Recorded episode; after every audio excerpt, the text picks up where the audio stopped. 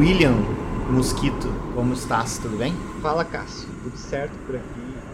Como é que tá aí essa, essa boa? Tudo bem, vida boa, correria, misturado com vida boa, normal. Nós, a gente combinou de, de ver um filme, que é um filme já, um filme dos anos 90, mas se tornou aí um filme muito importante para discussões, né? É bom assistir filmes que geram discussões, eu acho legal. É um dos meus tipos de filmes favoritos. Aquele filme que tu olha e tu fica pensando no filme depois, fica pensando em possibilidades e tal. E acho que é por isso mesmo que a gente acabou escolhendo esse filme. É... Talvez até porque se trate de um reality show, né? E a gente está vivendo aí num momento em que os reality shows voltaram com toda a popularidade no Brasil.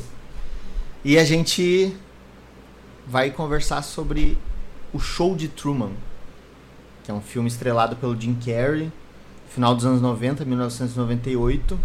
Enfim, é nós vamos dar spoilers do filme aqui, eu acho.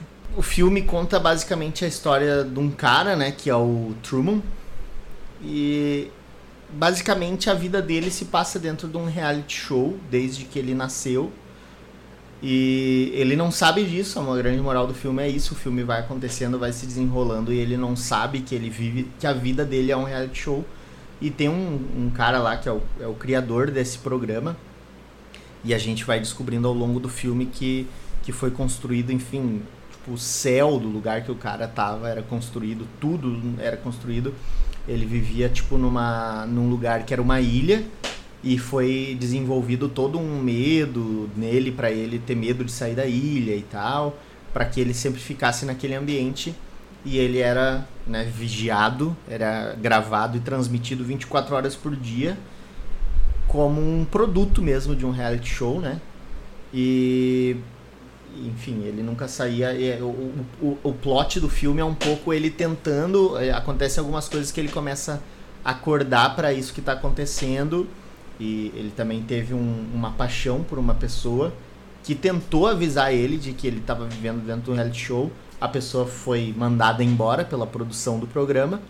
E aquilo dali foi uma coisa que sempre ficou na mente dele. Ele já, se, ele já era casado, tal, se casou com uma outra mulher e tal. Também fruto dessa dessa combinação da produção, né? Esse casamento dele. E ele se casou com essa mulher, mas ele sempre ficou apaixonado e pensando em tudo aquilo que aconteceu com a outra mulher, que foi uma das, um dos ganchos para fazer ele tomar coragem, digamos assim, e descobrir, deslumbrar o que estava acontecendo com ele, né? Des, desmascarar a, a, grande mentira que era a vida dele, digamos assim. Que a vida dele era um, era um programa de televisão, era basicamente isso. Todo mundo sabia, menos ele. É, uma boa, uma boa definição do filme até é tipo esse lance do... É a história do prime, da primeira pessoa que foi adotada por uma empresa, né? Então ele passa ele foi adotado por uma empresa de entretenimento situada em Hollywood, onde eles fazem tudo isso que tu falou, né, da produção, fazem tem atores ali, e a vida dele é aquele universo. Então, é bem, bem por aí mesmo a história do filme. O que eu queria te perguntar em primeiro lugar é, é sobre o filme, assim, o que que tu acha desse filme?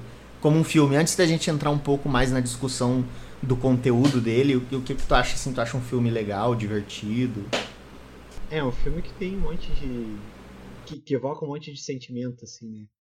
Uh, porque ele tem um pouco de comédia em algumas cenas, ele tem um pouco mais de drama em outras. Mas, acima de tudo, acho que ele passa uma mensagem filosófica, assim, que, que desperta muito, muita curiosidade de quem está de quem tá assistindo em levantar questionamentos, né? Do nosso cotidiano e tal. Isso é um ponto que eu acho muito positivo em qualquer filme e, e acho que o show de Truman desbanca nisso, assim, sabe? Uh, mas, enfim, o filme ele é todo, ele é todo bem feito, como tu estava descrevendo ele aí, sabe? Uh, essa questão dessa menina que aparece no meio do filme uh, e ela quer falar para ele que ele tá num show e, E ela dá, no caso, ela dá uma, um pouco de luz para ele de que a realidade que ele vê não é a realidade real, né? Que existe um mundo além daquilo. Várias vezes ao longo da série vai acontecendo momentos assim, né? Que, que ele vai se ligando falhos, do que, tá, né? do que pode estar tá acontecendo. É, a série até narra até tipo de um cara que cai lá com uma pessoa cai de paraquedas lá dentro do negócio, dá um jeito de entrar lá dentro para dizer pro Truman que é tudo falso. Várias pessoas tentam se infiltrar no elenco pra acabar com o show, né? E isso vai despertando curiosidade dele, então. Enfim, o filme. Cons... A moral é que o filme consegue te prender do início ao fim, assim, não é um filme chato, sabe? Uh, em nenhum momento. É, eu, eu, eu sou suspeito falar porque eu gosto muito do. Eu gosto do Jim Carrey como, como ator malucão, aquele. Mas eu acho que ele manda muito bem todos os filmes de drama, assim, dramédia que ele fez, sabe? Todo, todos os filmes que ele fez de que não são muito comédia, tipo Máscara, ou que não sejam desse estilo maluco que ele fazia, eu acho que ele sempre fez muito bem. E como esse filme é de 98, cara, talvez seja um desses primeiros filmes que ele fez que não era tão escrachadão, sabe? Talvez esse filme até tenha decepcionado algumas pessoas que achavam que ia ser um filme diferente, né? Mas ele é um filme, ele. ele eu, eu acho que ele é um filme bem humorado, assim, tipo, ele não é um filme de comédia, mas ele é gracioso, assim, tem umas piadinhas e tal. Mas ao mesmo tempo ele tem, não, uma carga dramática, assim, uma carga é, é muito triste, como tu falou, desperta várias emoções, né?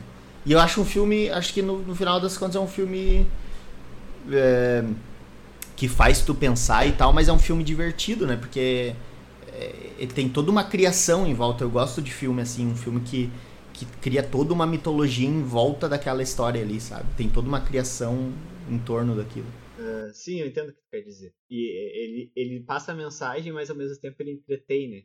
Ele, porque aí que tá, é uma ideia do reality show, né? O reality show é uma coisa para entreter, né? E o filme, ele faz isso, ele mostra que ele é um reality show ao mesmo tempo que ele é um filme. Porque o início ali é com os créditos. Os créditos que aparecem no início são os é, créditos do programa, do programa, né? Do, do programa do que tá dentro do filme, né? Não do filme. Tá dentro do filme. E Muito várias massa vezes isso. tu vê a cena como se fosse do filme, né? Como se fosse do programa, né? Então, ele cria esse negócio legal de estar tá assistindo. Tu quer saber um pouco da vida dele, assim como os, a galera que tá assistindo também, que volta e meia aparece personagens que são telespectadores do programa. E aí tu se sente também um pouco querendo assistir, descobrir mais. O que, vai acontecer com o Truman agora? Então, ele vai para esse lado do entretenimento e faz bem, né? E é um, é um filme que eu, eu li uma informação muito interessante, meu, que foi, foi escrito 12 vezes, foi reescrito 12 vezes o roteiro depois que chegou nas mãos da produtora, né? Que massa, cara, que loucura. Na produtora, fizeram duas revisões dele, né? E aí até encontrar o. o, o, o jeitinho certo, certo, de fazer, né? É. Porque foi um filme bem, bem, bem planejado, assim. E a escolha do Jim Carrey é ótima, né, meu? Jim Carrey faz o papel perfeito. Ele é muito bom. Né? consegue mostrar várias expressões e a parte que ele fica enlouquecido. Tem uma parte no filme que ele fica enlouquecido, que ele quer tentar descobrir a realidade que tem fora do, do universo dele ali, né?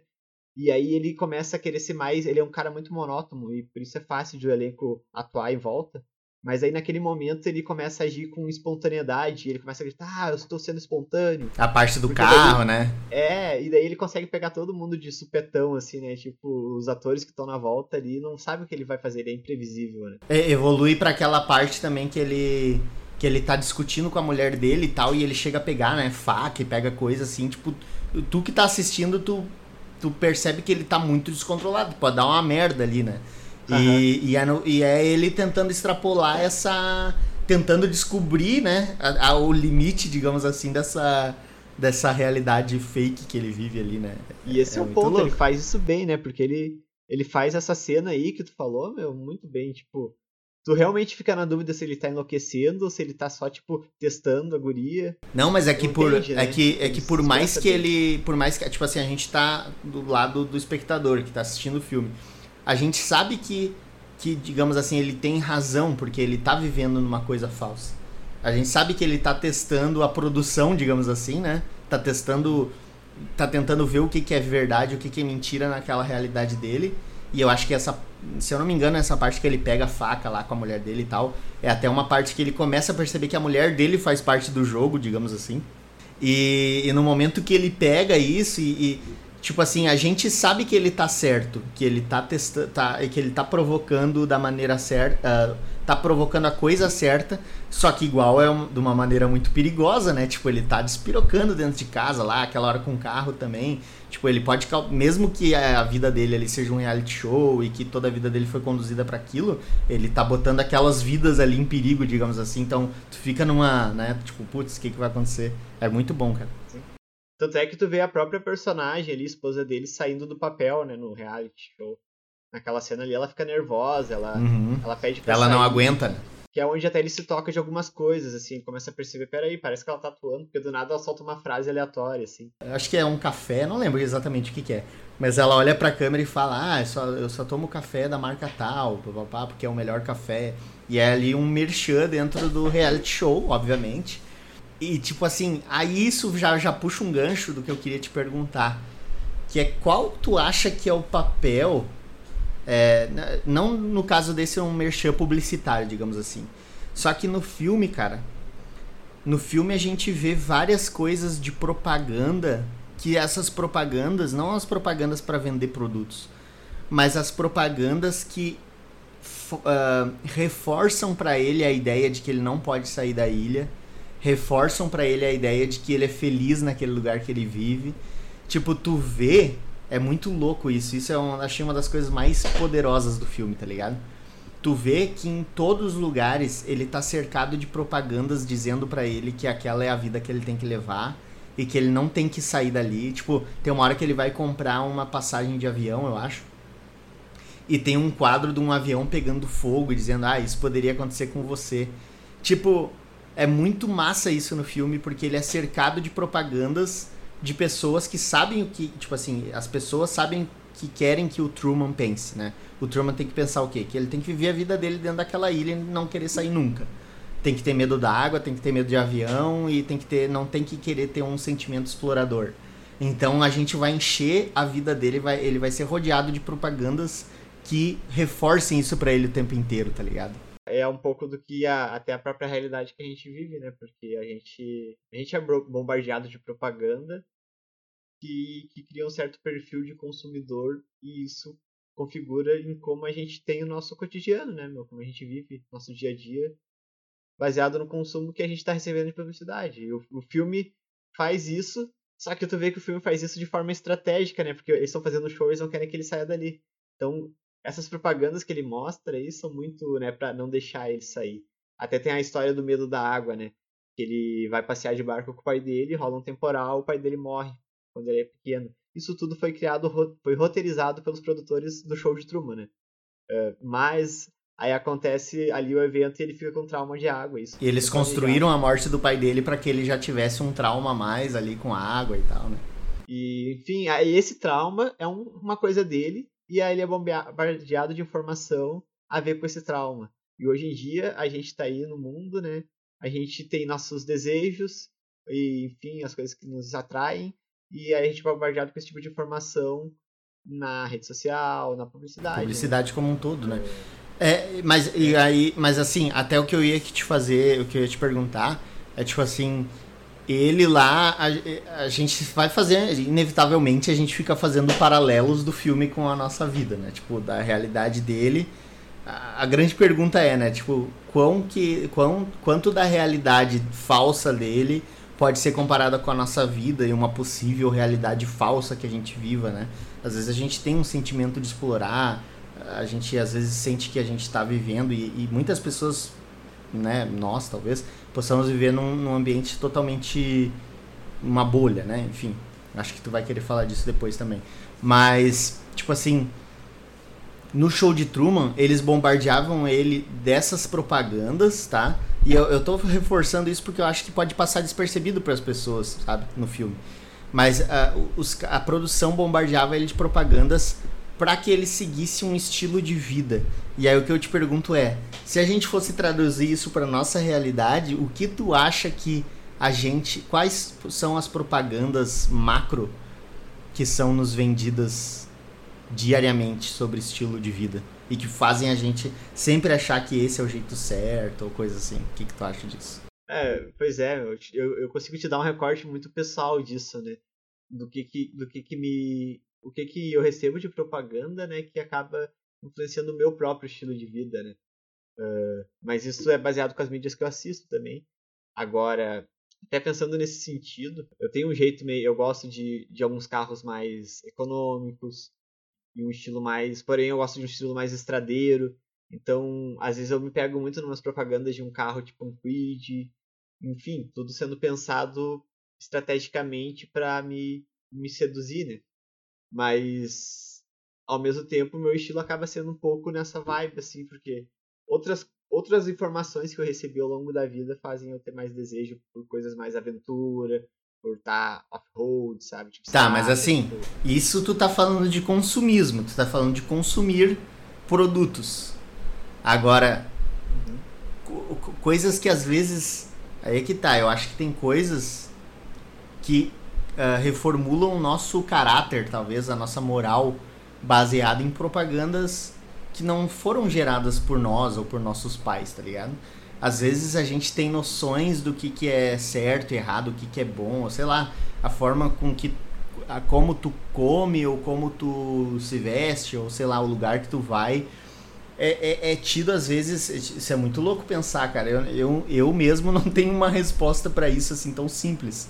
Mas é louco pensar que a gente pode estar tá sendo é, é, normalmente a gente está sendo normalizado com ideias, né, e com propagandas mesmo às vezes, que, que, que entram na nossa, na nossa mente, né, conseguem nos convencer.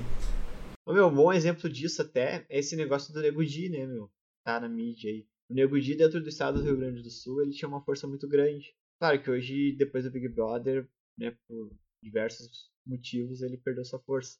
Mas a gente sabe que antes do Big Brother, ele se envolveu lá na polêmica. Teve uma polêmica com outro youtuber lá, que ele, ele acabou brigando com o cara via rede social e ele xingou o cara, falou umas besteiras pro cara e tal.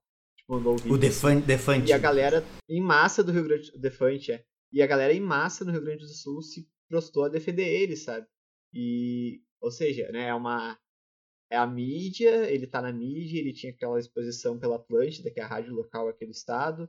E aí, como ele alcançava um grande público, ele, enfim, ele era querido pela Ele era um ídolo local, né? Era um isso, ídolo do estado, assim. Local. E como isso movimentou um local, né? Tipo, esse local ficou forte, ficou representado por ele, né? E aí, quando rolou uma treta dele com alguém de outro estado, a galera foi defender, né? Então, um pouco disso, eu acho, talvez, não sei, mas é um bom exemplo, né? De como as pessoas elas né, moldam sua personalidade às vezes muito pela influência da mídia, né? A mídia, seja ela entretenimento, seja ela o que for, né? Não, e o, e o recorte e o recorte disso é uma coisa muito poderosa, né, cara? É uma coisa que muito da nossa geração é assim, a gente foi criado desde criança e pré-adolescência ali e tal, num ambiente que não tinha internet, a internet não era uma coisa comum, né? Cara, tu já parou para prestar atenção o quanto a televisão era a janela, era a nossa janela pro mundo, tá ligado? Tu sabia de tudo, tudo que tu sabia era por causa da televisão, cara. Era tipo, tu sabia, ah, tu sabia como é que era a Inglaterra. É porque tu viu, sei lá, num filme, num programa, um bagulho assim. A televisão era, era muito poderosa, cara. Tipo, todas as noções que a gente tinha eram por causa da TV. E, e, o poder até estético que isso tem é, é muito forte, sabe? Do que, que é, do qual é o jeito certo de falar, qual é o que, que é bonito, o que, que é feio, sabe? E, isso é muito, é, é, muito. Hoje a gente já não tem né, essa noção mais. TV e rádio, né? Sim, sim, e a, a TV, só que a TV ela tem um apelo da imagem, né, cara? Que o apelo da imagem é uma coisa muito poderosa assim para nossa mente, né? Tipo, a nossa mente é abastecida, ela é muito impactada pela imagem. Não que não seja pelo som, né? Mas a TV veio com esse poder duplo de ter o som e a imagem ali. Então, realmente, a, a nossa. Muitas coisas, se tu parar pra pensar, muitas raízes de conceitos que tu tem vieram da televisão, sabe? É, sei lá, pegando um preconceito pequeno, assim, por exemplo, ah, a gente existia muito piada com homossexuais nos anos 90 na televisão. Tipo, tu, por que que tu ia achar um homossexual engraçado, tá ligado? Talvez tu só achasse isso uma coisa motivo de piada porque tu viu na televisão, sabe? Tu começa a rastrear com pequenas coisas até a origem delas E tu aprendeu coisas na televisão, cara. Isso é muito louco. É muito louco mesmo. O lance do esmalte, né, meu? Isso é uma coisa que uma vez eu vi numa aula de publicidade e eu fiquei bem chocado. Eu não sabia disso, na real, né? Foi uma coisa que eu fiquei bem. Me, me surpreendeu, né? Porque eu não sabia das, desse tipo de publicidade, mas eles pintavam a, a unha uh, da atriz que estava na novela das oito de um esmalte de cor que ia ser lançado. E aí esse esmalte era vendido lá, então, com. É uma realidade das mais feminina, né? Mas tinha. Eu sei que tinha um lance que se usava, né? A, a fulana lá tá usando esmalte daquela cor na novela, todo mundo olha a novela, gosta da novela. Aquilo tinha um apelo publicitário muito forte, né? Para o consumo daquela cor de esmalte. Respeite os bancos preferenciais. Eu queria falar um pouco antes, voltar pro filme e fazer um paralelo do filme com o, com o mito da caverna, com a alegoria da, da caverna de Platão, uh, né? No, uh, no diálogo à República, ele descreve ali um, uma discussão entre Sócrates e algum outro filósofo lá, uh, onde Sócrates narra uma alegoria, alegoria da caverna, que é a ideia onde tem um grupo de homens que nasceu dentro de uma caverna uh, e tudo que eles viram ao longo da vida foi só a parede da caverna e na parede da caverna eram reproduzidas sombras de objetos e então para aqueles homens aquela realidade né aquelas sombras na caverna elas eram a realidade deles eles não, nunca tinham visto nada além daquilo. E aí até que um deles foge e consegue enxergar o mundo lá fora uh, e isso tem um pouco de relação com o filme, porque o filme é uma caverna, né? O filme, ele tá ali vendo aquele... O Truman, ele tá dentro de uma redoma, uh, onde tem várias pessoas atuando em volta, e todas elas são sombras, né? E por algum motivo, algo desperta nele o desejo de ele sair dali e ver o que tem lá fora. E esse desejo faz com que ele busque e vá conhecer o que tem lá fora, né? Então, existe uma relação uh, desses dois objetos? Uh, e aí eu queria até, tipo, porque, bom, a gente está falando então de. O mito da caverna ele fala da questão uh, de existir né, realidades fora do que a gente está vendo, né? Então a gente está no mundo inserido. Outros filmes tratam sobre isso, tipo Matrix, por exemplo, sabe? De que o que a gente vê hoje não é real, existe uma coisa além disso, né? Uh, e enfim, a gente pode colocar a caverna em vários outros objetos para fazer várias analogias e, e, discussões. E eu queria colocar a caverna uh, no lugar da no lugar da cultura. E porque a gente também a gente está acostumado com a nossa realidade né? Por exemplo eu sou aqui do Rio Grande do Sul eu tenho uma cultura aqui né? Se eu for para outro lugar do mundo sei lá para a Rússia onde os caras tomam vodka o tempo todo e se sentem frio e estou acostumado a andar na neve é uma coisa totalmente diferente vai uma outra realidade uma coisa que me choca um pouco, né? Ou que pode me mudar e que também me transforma, né? Que me choca e que me transforma. Porque daí eu consigo, eu consigo enxergar o mundo para além das minhas sombras, né? Eu enxergo novas sombras, né? E isso também acontece quando a gente se muda de lugar. E aí é onde vem a pergunta que eu queria te fazer, porque eu sei que tu morava aqui no Rio Grande do Sul e tu morava em Santa Catarina. E o nosso Brasil, ele tem, né, mais de 20 estados, são 27 ou 26, acho que 26 com a capital, não me lembro. Uh, mas enfim, cada estado tem uma cultura diferente. Eu sei que o sul, né, tem culturas próximas, mas eu queria que tu me dissesse assim, o que que tu viu quando tu te mudou para Santa Catarina, que uh, né, é, são, são sombras assim, né, que deixou de ser e virou a, a o teu local fora da caverna, o mundo novo que tu viu. E até tipo fazendo um paralelo, o que que tu imagina que tem de diferente no nosso Brasil todo, né, de de culturas assim que tu conhece, que tu imagina que pode ser outros mundos, né, que agreguem a nossa realidade. Né? Cara, eu tenho uma resposta muito específica para te dar. E ela não é uma coisa profunda nem tocante, mas é muito interessante. Tu quer saber? É muito interessante. Quando eu vim pra cá, eu me mudei pra, pra Florianópolis, né? Que, que é uma ilha. Não é a ilha do Truman, mas é uma ilha. eu sei que não é a ilha do Truman porque eu vim de outro lugar, né? não nasci aqui. Uh, mas, cara, sabe o que, que foi a coisa que mais mudou a minha visão? A coisa que eu mais aprendi, assim, eu, eu sinto que eu sei mais disso do que todo mundo, sabe o que é? É que o gaúcho tem uma relação extremamente específica com a praia, sabia? Como assim? Tipo assim, eu. Tu gosta de praia? Uhum, sim. Cara, a maioria dos gaúchos são apaixonados por praia. E tipo assim, Porto Alegre, e a gente, né, eu morava e tu mora na região de Porto Alegre, que fica, sei lá, 100, 100 mais de 100, acho 200 quilômetros do, do litoral. Então, cara, pro, pro gaúcho, ir pra praia tem todo um significado de viajar, de ir para longe, de passar dias de férias, normalmente de férias, tá ligado? E, e a criança adora praia, a criança chega na, na praia, ela quer tomar banho de mar, então tem essa coisa de tu tomar banho de mar e tu aproveitar a praia e tu, tu quer aproveitar a praia. Cara, por mais que todo o Brasil e todo o litoral, qualquer praia do mundo inteiro as pessoas gostam de ir na praia, gostam de tomar banho na praia. Mas, cara, o gaúcho tem uma relação única com a praia. Que, tipo, quem tá em Florianópolis, quem mora em Florianópolis, tá. Eu moro, né? Eu acho isso uma benção, é lógico. Eu moro a um quilômetro da praia. Tipo, eu dou uma caminhada e eu tô na praia. Só que eu vejo, né, eu ainda tenho essa coisa de gaúcho, de uau, a praia. Mas as pessoas que moram aqui, cara, elas, tipo, a praia é. Ah, legal, é tipo ir na praça, tá ligado? É um negócio muito louco. Então, pra, as pessoas que moram aqui. E, e aí é que tá a grande diferença: é o seguinte, Florianópolis é a capital, entendeu? É a capital do estado. E, e, tem, e tem várias. Todo o litoral de Florianópolis, eu imagino que no Rio de Janeiro seja a mesma coisa tu começa a perceber, né, a Bahia, o Nordeste, a Fortaleza também é a capital do Ceará, todo o litoral brasileiro, o, o, é, esse, esse clima de praia e tal são as grandes cidades, são as cidades onde tudo acontece economicamente, a vida das pessoas acontece, tem universidade, tem tudo. E no Rio Grande do Sul, as pessoas tratam a praia como se fosse aquele lugar deserto onde elas vão descansar e tal.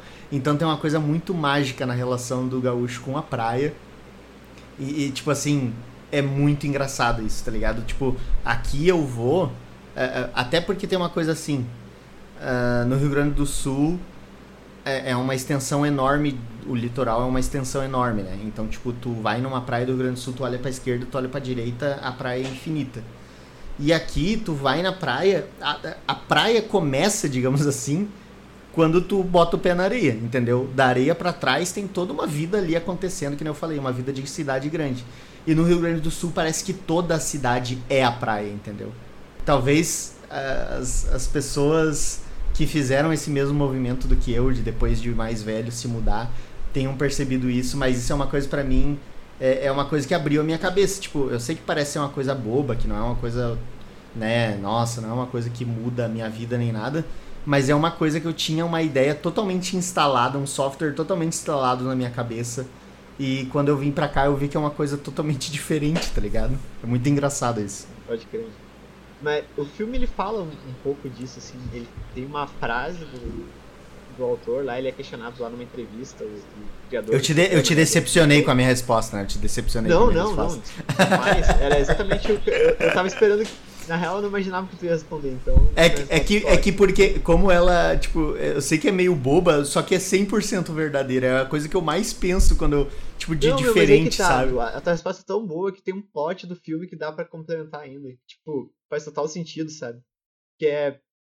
O, o, criador do filme, ele tá dando umas entrevistas lá e tal, e daí o, o entrevistador questiona ele, ah, por que que tu acha que o Truman, ele não, não quis sair ainda? Ele, ele ainda acredita em tudo aquilo que tá ali? E daí a resposta do cara é bem, bem objetiva, sabe? Ele diz ah, que a gente aceita, a gente aceita a realidade que nos é apresentada.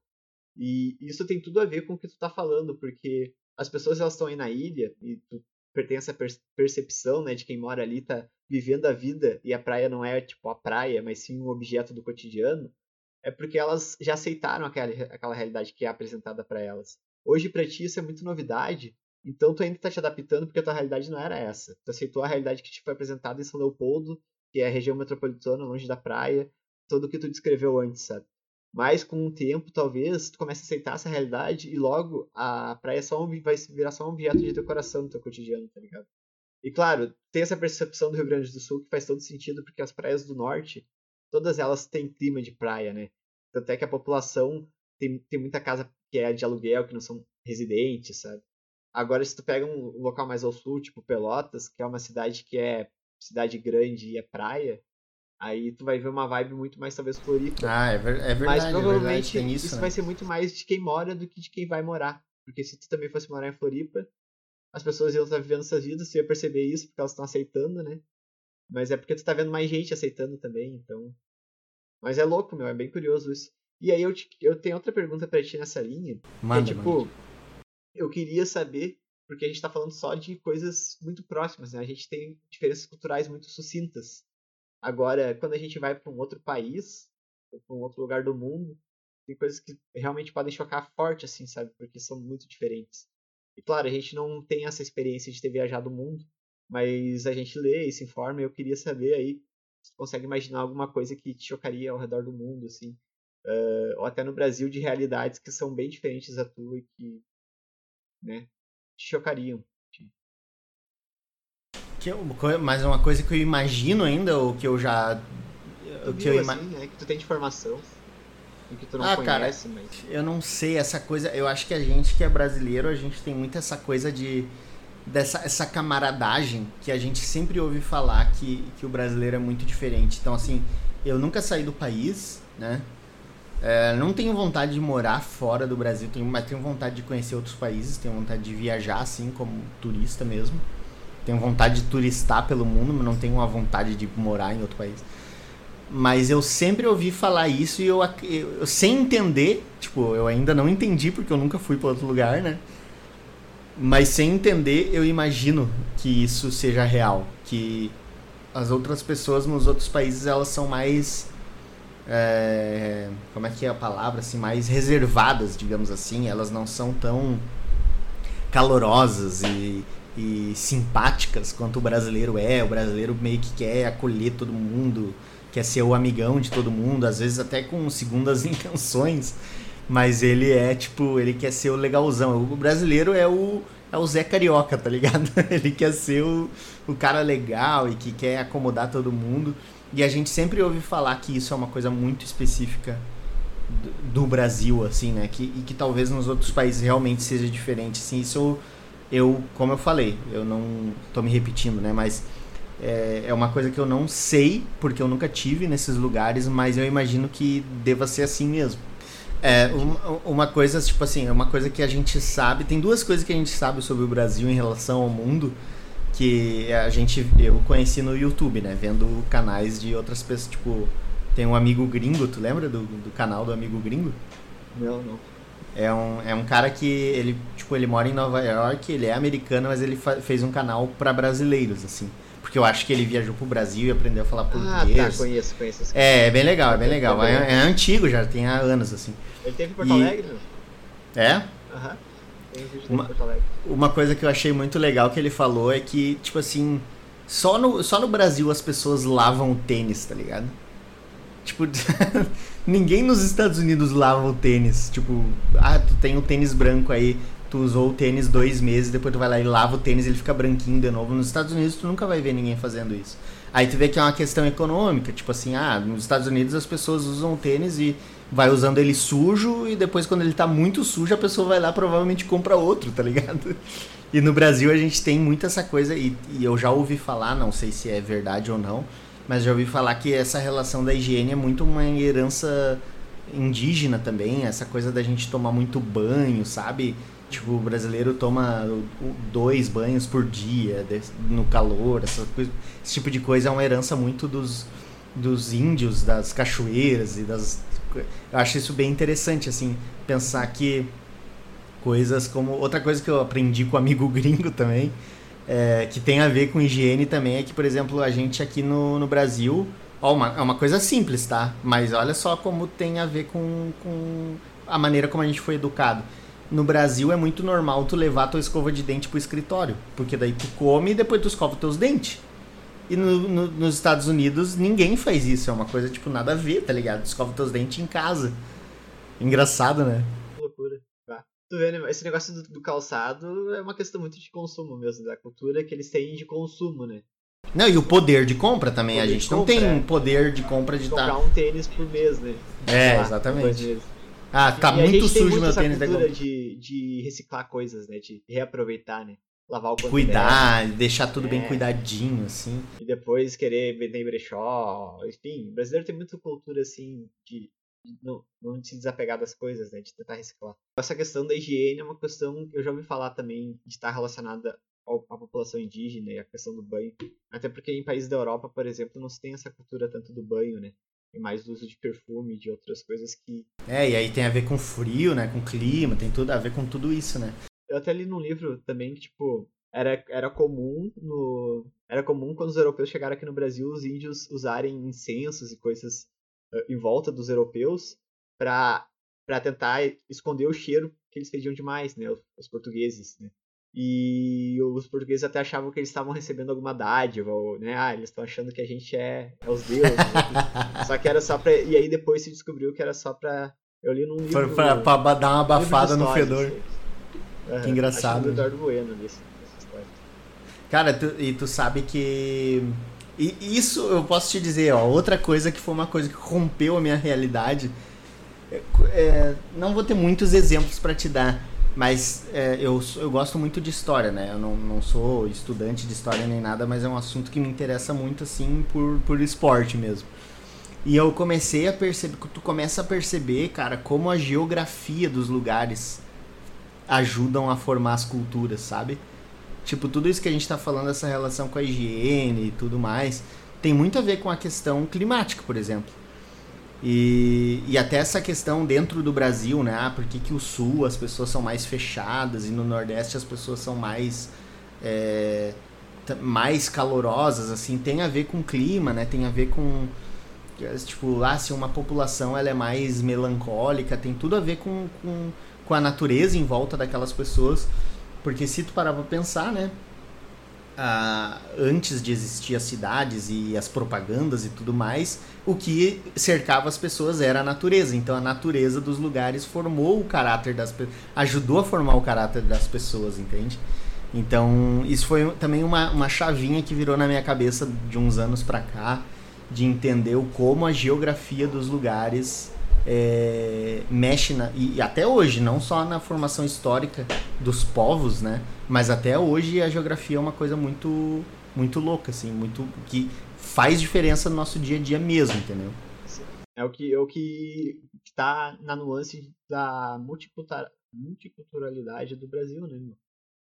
Uh, tipo, é, fica muito claro isso que o Brasil tem uma cultura muito diferente de norte a sul, sabe? Mas também ao mesmo tempo tem uma cultura comum em todo lugar, né? Uh, eu não sei se para mim aqui, a gente que mora mais nos centros, a gente é mais talvez isso esteja mais relacionado aos grandes centros urbanos do Brasil, mas a gente tem essa coisa do, do medo de, de roubarem alguma coisa da gente, né? De essa coisa do, do comércio, de tu entrar no comércio e tu ficar meio, né? Mostrar que né, não vai acontecer nada, tu é uma pessoa de bem ali. Uh, e até o comércio ficar cabreiro com as pessoas que entram. Enfim, tem isso, né? E eu já ouvi mais de um relato diferente, assim, de pessoas que foram pra China e que na China a coisa é muito diferente, assim. Tipo, eu ouvi uma história que o, o cara chegou para comprar um, uma câmera dessa Sony, assim, dessas boas, sabe? Uh, profissional. E aí foi lá numa lojinha lá, e aí o carinha da lojinha era tipo num, num mercado público, assim, na China, lá, sei lá, era um lugar cheio de lojinhas, né? E aí o cara estava lá, mostrou o tal, tirou tudo ali, mostrou a câmera. Aí o cara achou, ah, legal, mas isso não tem tal modelo. Daí o brasileiro questionando, né? Aí o, o chinês ali, o dono da loja, subiu no segundo andar, deixou a câmera toda exposta ali, foi lá pegar, deixou tudo sozinho, sabe? E voltou super na confiança, assim. Daí, tipo, o, o brasileiro ali naquela situação ficou chocado, sabe? Porque, né, no, é uma coisa cultural nossa, a nossa realidade que nos é apresentada, como o cara fala no filme que a gente se acostuma, é de que tu não vai fazer isso, né? Tu vai recolher aquele material e tu vai subir Tu não vai deixar aquilo exposto para que o. Né, que corra risco de ser roubado, né? Tu não vai confiar totalmente na pessoa que tá ali comprando o um negócio de ti. E aí lá o japonês, o chinês, tipo, de boa com isso, né? O cara até questionou o, dono da loja, né? Se ele ficou, ficou tão extasiado com a situação, então, né, tipo, preocupado de. Tipo assim, uau, eu poderia roubar aqui e é, sair correndo. ele foi perguntar pro cara, e, e aí o chinês falou para ele, tipo, lá, em inglês, né, na resposta, mas falou que ali não se roubava, né? Que não, mas aqui na, na China é proibido roubar. Sabe? Eles, eles, é uma cultura de respeitar a lei, sabe? Se a lei é Sim. é essa, todo mundo vai respeitar ela, não faz sentido não respeitar. E a gente já tem essa cultura de que, né, a lei a gente respeita. É, e eu, é, é, é. eu sei que é uma coisa meio perigosa de falar. É perigosa assim, é tipo, pode soar chato, pode soar errado falar isso dos brasileiros. Mas, tipo assim, a gente tem uma cultura de, de, de se super proteger, porque no fundo, no fundo, a gente sabe que se fosse a gente, a gente daria, se aproveitaria de comer na mão de quem vacila, sabe? Sabe essa coisa assim, tipo, ah, o cara vacilou, já era. Foi a. É que nem a gente falava quando era criança, né? Foi ao ar, perdeu o lugar. Tipo assim, uhum. tu, levantou do, tu levantou da cadeira, eu vou sentar, cara. Azar, não, não tem. E é engraçado isso, mas é verdade. E a gente, que nem. Uh, eu lembro que aí em Porto Alegre tinha um mercado, e aqui no mercado que eu vou, em Floripa, também tem um caixa autônomo, né? Que tu, tu leva tuas compras e tu passa tuas compras no caixa, tu passa ali o código de barra, aí depois ele dá o, dá o, o total da compra, tu passa o cartão, pega tuas compras e vai embora. Cara, pra todo mundo que veio aqui me visitar e eu mostrei o caixa, o caixa autônomo, todo mundo fica pensando numa maneira de roubar as coisas do mercado, cara. É impressionante, é impressionante, cara. Isso é muito. Eu acho que é, sei lá, se é preconceito com o síndrome de vira-lata, mas tipo, cara, todo mundo fica pensando, tipo, não, mas e se eu pegar a sacola e sair, quem é que vai me parar? Tipo, não que a pessoa fosse fazer, porque são pessoas que eu conheço, eu sei que não são ladrões, mas todo mundo pensa com a mentalidade de ladrão para tentar se proteger. É muito louco isso, tá ligado? E, e, a, e aquela coisa, né? No Brasil, diferente do Oriente, eu acho, né? O China, Japão, que tem uma cultura muito da honra, assim, os caras levam isso muito a sério, os anciãos e tal. Aqui no Brasil, o cara só parece que os caras só obedecem quando tem quando tem uma punição, tá ligado? Tu não, tipo assim, tu não bebe e dirige porque é errado. Tu bebe e dirige, tu, tu não bebe e dirige porque tu sabe que a multa é muito cara e tu vai perder tua carteira e provavelmente vai ter um bafômetro ali perto, sabe? É, o tamanho da, o tamanho da pena ali tu, que faz com que tu tome a decisão de cumprir ou não a regra, né? E não o, o, o que é E não a regra em si, né? É. Exatamente. Até um exemplo que eu vi hoje foi. Eu vi um cara postou um vídeo num grupo de Facebook que eu, eu tô presente lá. Uh, dele andando de moto assim, sem capacete e tal. E daí a galera comentando, ah, que legal, saudade da época que andava sem capacete, não sei o quê. E daí outros comentando, ah, mas capacete de segurança. E daí surgia aquela briga ali, né? Mas, tipo, isso é uma coisa, né? Que é um, é um bom exemplo do, do que tu tava falando aí, de que a, a lei, ela é para proteger, na real, é uma segurança, só que ela vai de encontro à, à liberdade individual, né? A questão do capacete ali, né? E aí tem toda uma, uma discussão política por trás disso. Sim, não, não. E se tu parar pra pensar, voltando pro filme, a lei pode ser um supressor da realidade. Tu pode, porque olha a China, a gente tá falando da China, mas a China, os caras, eles são fechados em muitos sentidos, né? A gente não, né, não, não vai dar uma de especialista em China aqui, mas a gente sabe que a China tem uma limitação quanto à liberdade de expressão, acesso à internet, acesso a informações globais, digamos assim. A China é super limitada. Então, isso, essa limitação é pelo quê? É pela lei, tá ligado? Então, tipo, a lei que serve para proteger, que nem tu falou, serve para pô, vamos usar capacete, vamos usar máscara agora na pandemia, vamos usar cinto de segurança. Essa lei também pode, sem querer ou por querer, nos privar de realidades que a gente não conhece, né? Pode nos privar de realidades que a gente não conhece, mas também pode, uh, de uma certa forma, criar uma sociedade um pouco melhor, né? Porque, por exemplo, tá, mas é, aí. Essa, essa não, não, não, pera aí. É aí, tu, aí tu tá indo na linha do criador do show de Truman, do criador do programa, que é, estava convencido de que o Truman não poderia ter uma vida melhor do que aquele de fato tinha.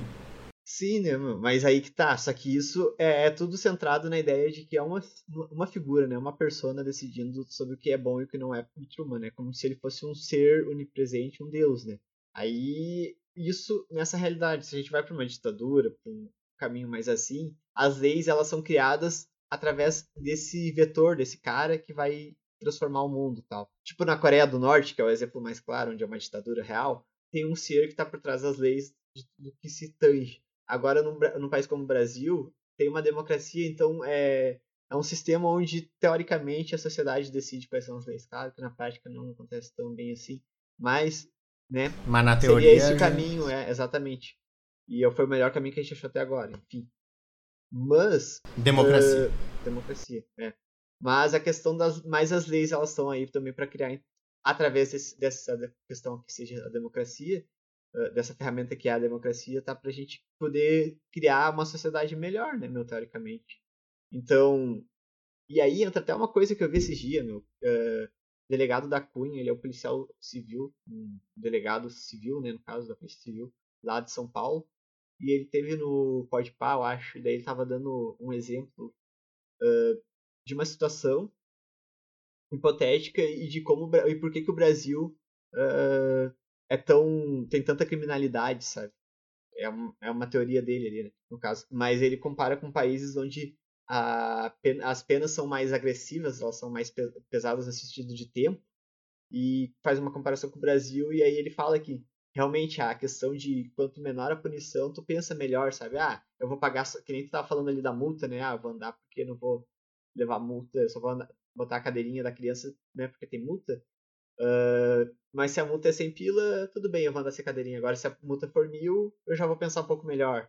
E o delegado da Cunha fala de uma situação de crime também, que é um paralelo com a relação de homicídio, assim, tipo, ele dá um exemplo de um camarada que chega em casa, encontra a esposa com outro, pega, mata os dois, aí a motivação dele foi o ódio, ele agiu sem pensar ali e tal, ele vai pegar um homicídio que eu não sei qual é a classificação, não me lembro agora, mas ele pode pegar de... Homicídio doloso. É, acho que é doloso, que não tem intenção de matar. Não, que tem intenção que de tem matar. intenção de matar mais motivado por ódio, eu não sei. Eu sei que ele pode pegar no máximo 7 anos de prisão. Como são dois homicídios, ele pega 14. Mas por bom comportamento ele sai ali em pouco tempo, sabe? E, né, ainda assim, 14 anos já é uma coisa. Mas 14 anos. Eu sei que ele falava era de 2 a 7 anos, mas a chance de o cara pegar, então, 14 é muito difícil. Ele ia pegar, tipo, uns, uns 5 anos.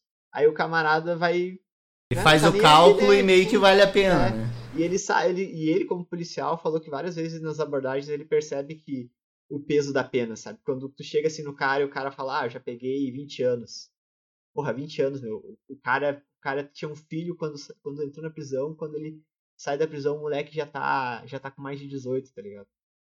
É tipo a, a, o peso da pena faz com que as pessoas tenham um pouco mais de controle de não não infringir tanta lei, sabe? Então, a gente também usa as, as leis como ferramenta para criar uma sociedade melhor, né, meu? E, e, claro. Gente, e essa questão da cultura e do roubo, a diferença da China e do exemplo que eu dei da China e o Brasil, provavelmente está na questão das leis, né, meu? E, e de respeitar elas, né? Não sei qual é a pena para quem roubar, mas. Cara, e, federal, e, mas... e, tipo assim, é, o que tu tá falando tem tudo a ver com uma coisa que eu achei que eu ia ter que viajar muito para te perguntar, mas a gente já tá indo nessa linha, então trazendo para um lado político, tá? Porque olha o que aconteceu, a gente tá falando aqui há uns minutinhos sobre leis, sobre tal. E eu, eu fui numa linha tipo assim, tu não acha que as leis podem nos privar de uma realidade mais intensa, assim como assim como Truman era privado da realidade? E tu disse, é, sim, mas as leis são importantes. E uma coisa que veio na minha cabeça, cara, é tipo assim, Olha só, vamos ver se tu vai conseguir me acompanhar meu raciocínio. Há, um, há anos atrás, é tipo 10, 15, 20 anos atrás, é, esse paradigma da realidade era uma coisa muito de uma ideologia mais uh, de esquerda, vamos chamar assim. Putz, eu não queria usar esquerda e direita, mas eu vou falar assim, tá? Essa discussão do paradigma da realidade, tipo, olha só as leis, o Estado eles te impõem propagandas e te impõem o consumismo, te impõem tudo isso para tu te, te, te sufocar numa realidade. Isso era um paradigma muito mais de esquerda há, há anos atrás, há 10, 15, 20 anos atrás.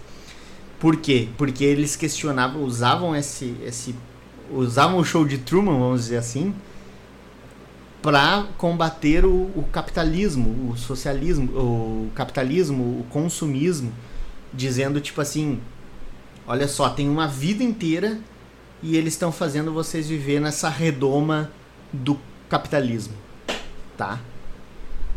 E hoje isso virou uma pauta de direita porque a realidade é tida como a redoma hoje da discussão é o globalismo, tá ligado? Tipo, as pessoas de direita eles às vezes eles montam e às vezes até vão para um lado mais de teoria da conspiração mesmo, de que todo o nosso mundo é regido por um globalismo e a ONU e, e, a, e a OMS, tudo são, são uniões globais que querem empurrar o, o progressismo e, e o socialismo do bem e o ambientalismo e tal. Então hoje isso é uma coisa muito de direita, digamos assim, uma direita um pouco quase maluca já, de dizer que, nossa, tudo está acontecendo para que no final das contas ensinem sobre gays nas escolas e, e legalizem o, a pedofilia e esses absurdos que a gente ouve às vezes, tá ligado? Mas, tipo, é muito engraçado a gente ver como esse questionamento da realidade meio que mudou de lado. Antes ele era de um lado, porque essa redoma, essa supressão da, da realidade era o capitalismo, e agora é essa, esse monstro do globalismo que a direita lá, Olavo de Carvalho, questiona. Interessante isso, né? Na real, meu, isso aí tem um. No fundo, assim. É... Eu tenho um exemplo de uma história, na verdade, é... de um professor, numa aula, ele falou. Ele era um professor mais de esquerda, assim mesmo, e ele ele trouxe o futebol como exemplo para isso que tu estava falando, exemplificando isso que tu estava falando, sabe? Uh, que a gente tem futebol nos finais de semana e na quarta-feira. Né? É meio de semana e final de semana. E é um negócio que tá ali para te, né, tu movimenta milhares de pessoas no Brasil gostam de futebol e olham futebol e, e param no meio da semana e no final de semana. E isso serve para te dar um alívio de estresse na pessoa, né? Porque a pessoa tá o tempo todo no trabalho, mas ao mesmo tempo serve como objeto de alienação porque faz com que, né, é, a história do pão e circo, né? Tu entretém a população com aquilo uh, e enquanto isso as coisas acontecem nos bastidores que realmente importam para a nossa vida, né? Não que o futebol não o futebol tem a importância de entretenimento, né? E de, enfim, também de, de identidade e tudo mais. Claro, o futebol tem uma importância bem diversificada, mas ele, o meu professor falava isso, né? Falava que ele estava ali como objeto de distração, né? Para esse e esse professor era um pouco mais de esquerda. E a verdade é que eu acho que não que ele não, não tem muito lado essa, essa afirmação, sabe? Essa afirmação é uma coisa que ela é factível assim, porque existem realmente coisas que estão no nosso mundo e que não não que sejam planejadas para ser nosso objeto uh, de distração, como qualquer conspiracionista confabula, mas sim que são objetos que estão ali aleatoriamente que realmente servem de distração. E tipo, a gente está falando de futebol, mas, claro, toda a questão de rede social, videogame, série, filme, todas essas coisas culturais que nos entretêm que nos distraem, uh, também servem, de uma certa forma, para nos afastar de prestar atenção nas coisas importantes, né? Uh, claro que a mídia expõe as coisas importantes, mas às vezes a gente não dá bola nisso e quer prestar atenção em outras coisas. E a gente também, às vezes, não tem muita força, né, como papel atuante na, no todo, então a gente acaba sendo mas é curioso isso, meu. E, e funciona para as grandes massas, né, meu? Porque uh, se, tu, se tu tira esses entretenimentos, as pessoas vão procurar outras coisas e vão se formar.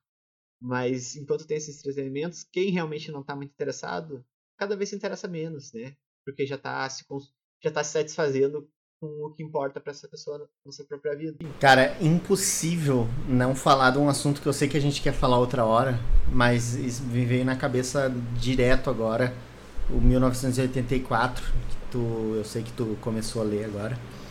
E só para dar um, um, um, toque assim que tem a ver, que tem a ver exatamente com isso que tu falou. Uh, no 1984 o, é um futuro distópico, né? Tipo, é uma desgraça o que está acontecendo. Só que lá pelas tantas tu começa a ver que existe uma, uma certa maioria da população que é pobre e eles vivem de boa, tá ligado? Tipo, tu, tu tá. O, o, livro todo é narrado por um cara que é, digamos assim, uma classe média. Classe média. E a vida dele é toda uma merda. Né? E ele explica, e tu lendo o livro, tu. Putz, que, que lugar horrível, sabe? Só que lá pelas tantas ele vai visitar, que são as proles, né? Que eles chamam, acho que é isso. E ele começa a visitar as proles, que seriam tipo umas fazendas. Umas fazendas, não, umas, umas umas favelas ou então umas, uns cortiços, ele começa a frequentar uns lugares assim mais pobre mesmo. E ele vê que o pessoal tá tão alienado do que tá acontecendo na política lá que a vida deles é boa. Tá ligado? Então, tipo assim, eles estão vivendo mais alienado, mas por estar alienado, eles estão mais felizes do que quem tá enxergando mesmo o que tá acontecendo. Isso é um, putz, isso é um, é um dilema mesmo, né, cara? Tipo, aquela velha história de que de que de que os, os ignorantes são felizes, né? Que a, a ignorância é uma benção. Essa é a frase, a ignorância é uma benção. Né? E, e O sei pró- lá. O, o próprio mito, o próprio, o próprio mito, né, meu, da caverna, a própria alegoria da caverna trata disso porque depois de o cara sair e ver o mundo, ele volta pra dentro da caverna e aí ele conta pro cara, pro, pra, pros caras que estão ali, né, pras pessoas que estão ali, a realidade que ele viu lá fora e ninguém acredita e todo mundo, né, quer espancar ele e tal.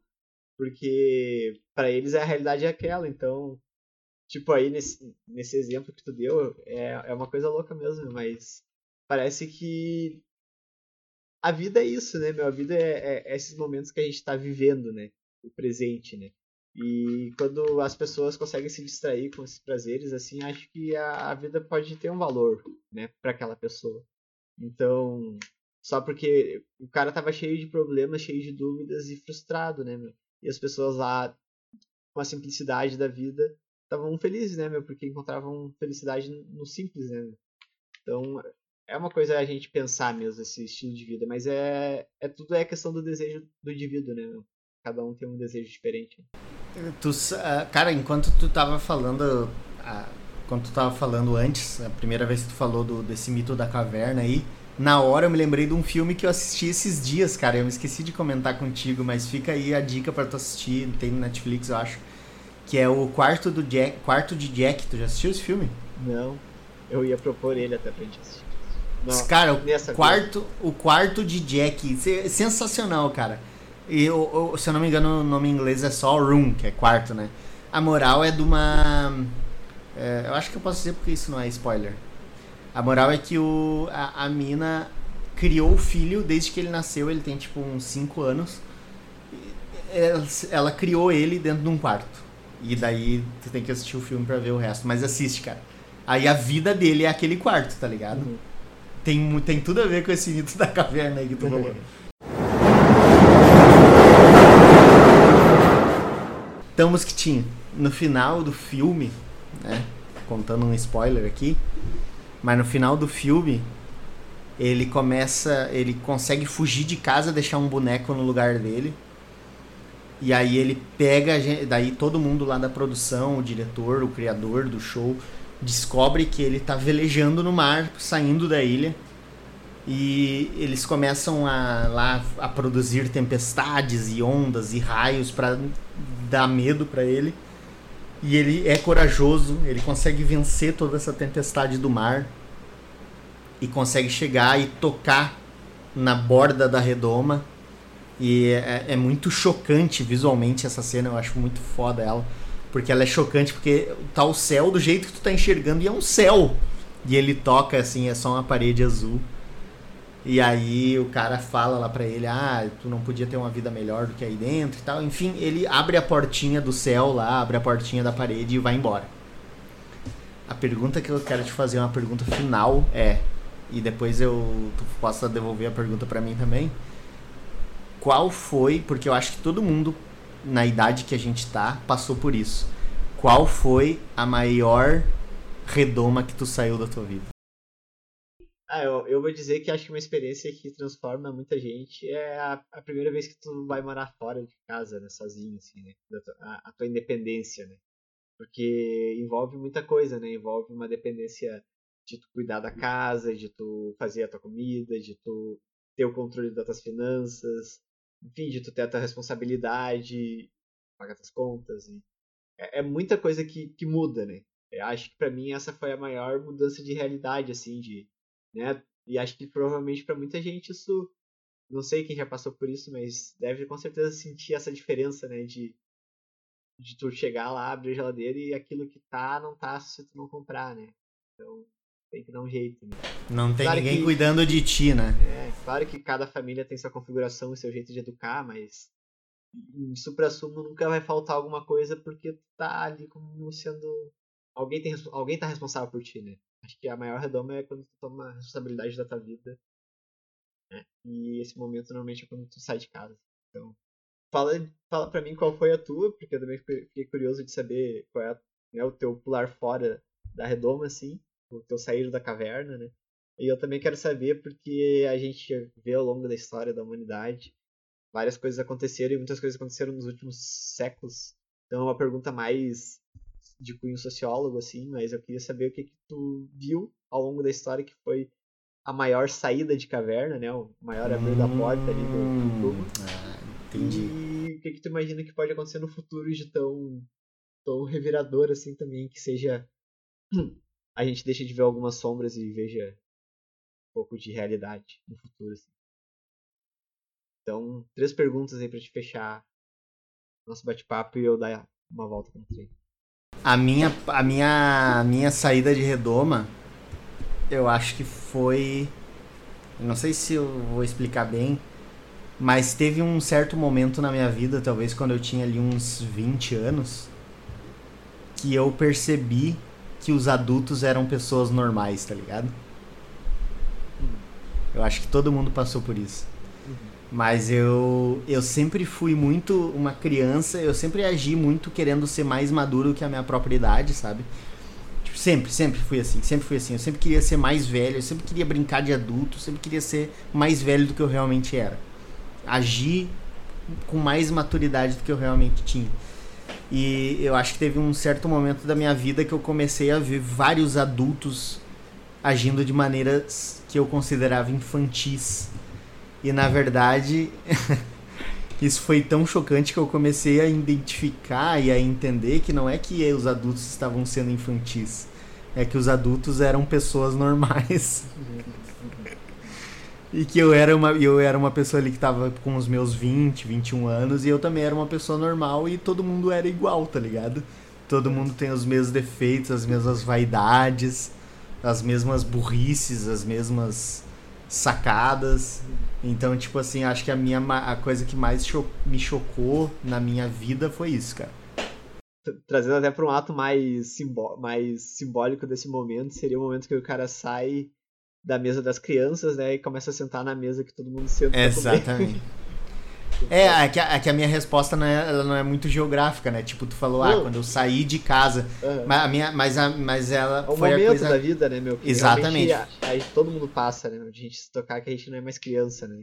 Que, a- que a conversa a gente pode fazer parte e faz sentido que a gente vai opinar, sabe? Sim. É, e até, tipo assim, tu, tu é que nem eu, eu sei que a gente foi criado pelo pai e pela mãe, né? Tipo, nossos pais, é, os meus pais são casados, os teus também. A gente foi criado num, num lar, assim, que tinha pai e mãe. E eu sempre tive pai e mãe pra ser aquela figura superior. E chega um momento da vida ali que tu começa a crescer e vai ficando mais alto que eles e te, começa a ter responsabilidade quando tu vê tá quase de igual pra igual e isso é chocante, sabe? E qual foi, a tua outra pergunta foi a maior saída de redoma da humanidade? É. Aí eu vou dar uma resposta meio fácil, cara. Mas eu acho que foi a internet. Eu acho que a gente, acho que a gente tá vivendo um momento único assim de, de que todo mundo pode ter acesso a qualquer informação. Isso, se tu parar para pensar, tipo, a gente poderia dizer que foi lá quando nasceu a imprensa, porque daí os livros começaram a ser impressos. Ou então quando foi criado o cinema, ou então quando foi criada a televisão. Só que a internet é uma, é uma expansão atômica de tudo isso, entendeu? Então hoje, com a mesma facilidade que eu tenho acesso a um, a um livro escrito pelo meu amigo, meu amigo escreveu um livro, eu posso acessar ele tão facilmente quanto eu posso acessar um livro escrito há 150 anos atrás na China, sabe? Tipo, é uma coisa muito absurda, assim. É um. Tá ligado na- no filme Interestelar, quando o cara começa a andar e ele começa a ver geograficamente o tempo, assim? Aham. Lembra dessa cena que ele Sim. tá. que ele começa a andar, acho que é um quarto que ele vê, né? Sim, Ele vê o mesmo quarto Ele começa a ver o mesmo quarto várias vezes, assim, porque o tempo e o espaço se misturaram. Eu acho que a gente, com a internet, a gente tá vivendo isso, cara. A maior, sa- Porque- a maior saída de A- redoma a- pro futuro. É, até porque, ainda falando um pouco disso aí que tu falou da internet, que a internet ela pode fazer isso que tu tá falando, mas ela pode criar novas sombras, né, meu? Na verdade, a, a, a, a, pluralização da informação não necessariamente faz com que ela seja verídica e nem todo mundo tem a, habilidade de discernir o que, que, é, o que é válido e o que não é, né? Então acaba que tu pode também criar um pouco de sombra aí, né? Um pouco de ruído, né? Informação falsa e, e o que se acontece hoje, né? Então, a, ponto de, a ponto de um terraplanista poder usar o show de Truman a favor do terraplanismo, de dizer assim, olha, tipo, se tu parar pra, parar, parar pra pensar, o terraplanista, ele é que é a coisa mais absurda que a figura mais absurda que existe no nosso dia hoje é o terraplanista.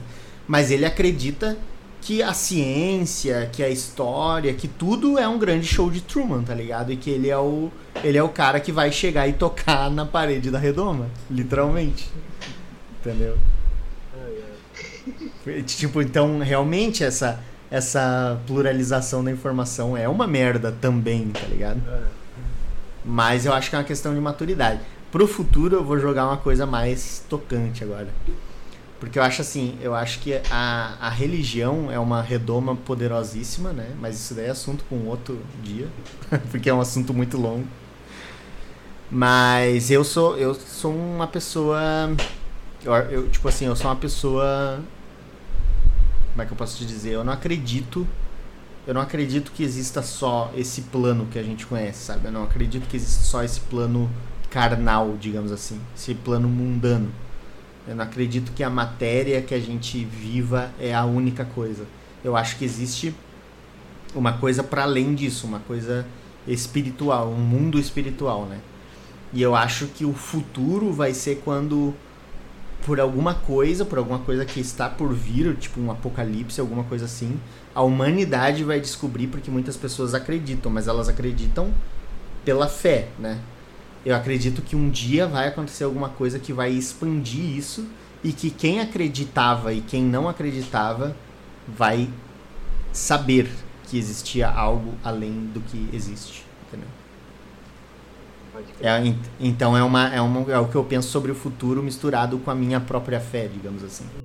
Mas que ao mesmo tempo é, é, é curioso porque difunde com diferentes e diferentes ideias, né, meu? Porque. Ah, sim, existe, sim, concordo. Existe essa ideia de que algum, algum evento vai acontecer, seja qualquer religião, ou até pensamentos que não são religiosos, mas são mais científicos, ou até essas ideias de extraterrestre, enfim.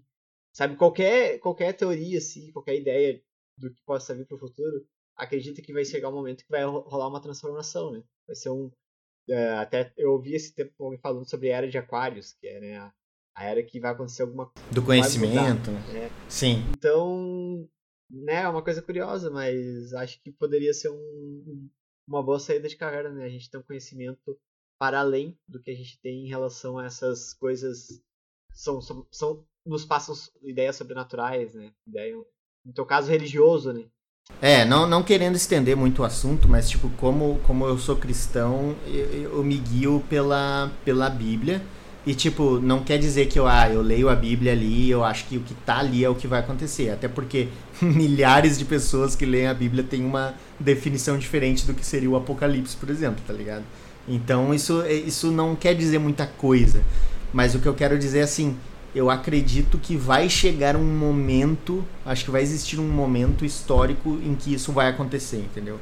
E que eu não acho que é hoje, nem amanhã, acho que é uma coisa que está muito no futuro, mas que vai romper é, é, essa, vai dissipar essa diferença entre, entre a realidade material e a realidade espiritual, sacou? Mas aí que tá, é isso, isso aí. Uh, e, e, do ponto de vista cristão, né, evangélico, no, no teu caso aí faz sentido ser desse, ser por esse caminho, né? Mas outras religiões pegam diferentes formas de acontecer a mesma coisa. Algo claro. que também vai romper, vai fazer esse rompimento, né? Do que é o real com o espiritual, ou talvez do que é o real com o que tem para além do nosso planeta, ou o que é real com Cara, a gente, poderia, né, que... a gente poderia dizer que a própria morte é uma saída da redoma, né? Porque a vida pode ser uma realidade totalmente limitada, se for para pensar. É, Pá, agora agora eu mandei muito bem. Putz, agora eu mandei muito bem. não, é realmente, Mas tipo, até a gente... tem gente que acredita, meu, isso não é uma... É, tipo, de Sim. que a gente tá num, num universo, tipo, dominado por máquinas, por exemplo, como a história do Matrix. Sabe? Enfim, Cara, sabe que eh, a gente tá alongando muito essa conversa, mas azar. Tu sabe que a- a- o Matrix, eu acho que ele é muito diferente de todos esses exemplos do mito. Tipo, tá, eu sei que ele tem a ver com o mito da caverna, com o show de Truman, com o quarto de Jack, mas eu acho que o Matrix é um pouco diferente ainda, porque eu tenho a impressão, e eu posso estar bem errado, mas eu tenho a impressão que na- no universo do Matrix eles viviam uma vida normal um dia. E aquele universo foi imposto depois. É mais como se fosse um futuro distópico do que, tipo, sempre foi daquele jeito, entendeu? Mas eu realmente não lembro. Sim, não, mas filme. isso pra realidade do Neo e de quem conhece a verdade, né, mano? Pra quem tá dentro da Matrix ali no filme, A vida a sempre foi realidade é a mesma coisa que no show de Truman, né? A Sim. realidade sempre foi falsa. Pessoa- porque a moral é que as, as, as crianças são, na- nascem, né? No, no Matrix, elas nascem num, dentro de um cubinho ali, de um negócio cheio de água. Elas são conectadas do- da bacia de meleca, né? Da bacia É. de meleca. E elas são conectadas por cabos que geram energia pros ETs que estão dominando a Terra, né? É por aí. São as... Enfim. Loucura, meu. Mas acho que faz parte do mesmo... Faz sentido, entendeu? A, a questão é que o Matrix fala do Neo que tá fora já e viu, né, a realidade. Ao contrário dessas outras coisas que são... São gente dentro da caverna, né? O Truman, enfim. Então é isso, cara. É pra isso aí, gente não meu. alongar mais a nossa conversa. Falou, meu. Falou, cara. Até mais. Até mais.